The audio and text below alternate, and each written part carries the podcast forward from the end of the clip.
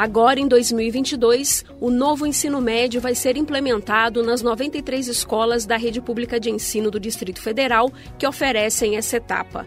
A proposta é que seja desenvolvido um modelo de aprendizagem que atenda às necessidades e expectativas dos jovens e que fortaleça o protagonismo juvenil.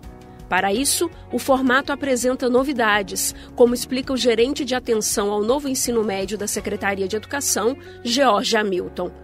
Esse novo currículo ele traz uma base nacional comum curricular, que é a formação geral básica, onde estão todas as aprendizagens que os jovens devem adquirir ao longo das três séries.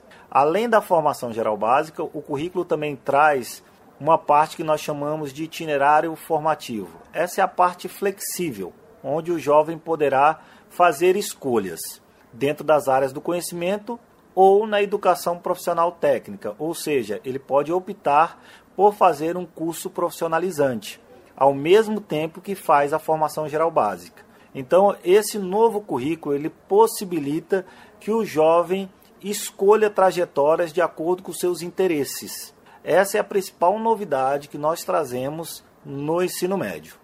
Desde 2020, as novidades já foram colocadas em prática no CEMI, Centro de Ensino Médio Integrado à Educação Profissional e Técnica do Gama, que é uma das 12 escolas piloto a implantar a proposta. O vice-diretor Sebastião Portela acompanha e avalia a implantação do novo ensino médio. O novo ensino médio tem essa preocupação que o aluno ele vai ser, ele é um cidadão para atuar na sociedade, né, como um sujeito que tem mínimo de conhecimento que é essencial e também poder estar tá tendo acesso ao mercado de trabalho. Ou seja, ele mobiliza o estudante a pensar sobre a sociedade, pensar sobre o mundo do trabalho, pensar sobre as transformações necessárias, pensar sobre a sua comunidade local. Então, assim, esse aspecto é um aspecto mais prático, um aspecto que exige ações que são é, mais mão na massa. Então, acho que isso prepara melhor o estudante para encarar a vida futura. Quem também acredita que o novo ensino médio orienta para a vida futura é o estudante do SEMI, Francisco Allerton, de 17 anos, que já finalizou a segunda série da nova proposta. No que diz respeito à metodologia utilizada no novo ensino médio, eu considero é, um tanto inovadora. Eu acredito que nós ainda vamos precisar avançar muito e desenvolver formas de valorizar ainda mais as particularidades de cada estudante.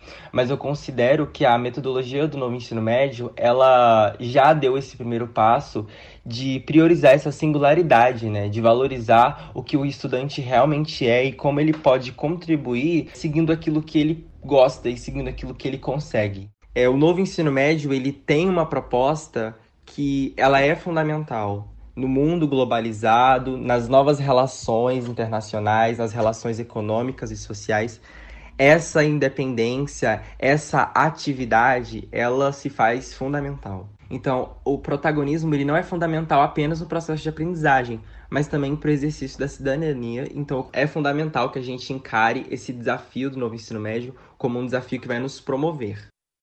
O histórico, a legislação específica e outras informações sobre o novo ensino médio na rede pública de ensino do Distrito Federal estão disponíveis no site da Secretaria de Educação www.educação.df.gov.br barra Novo Ensino Médio. Jaqueline Pontevedra, da Secretaria de Educação, para a Cultura FM.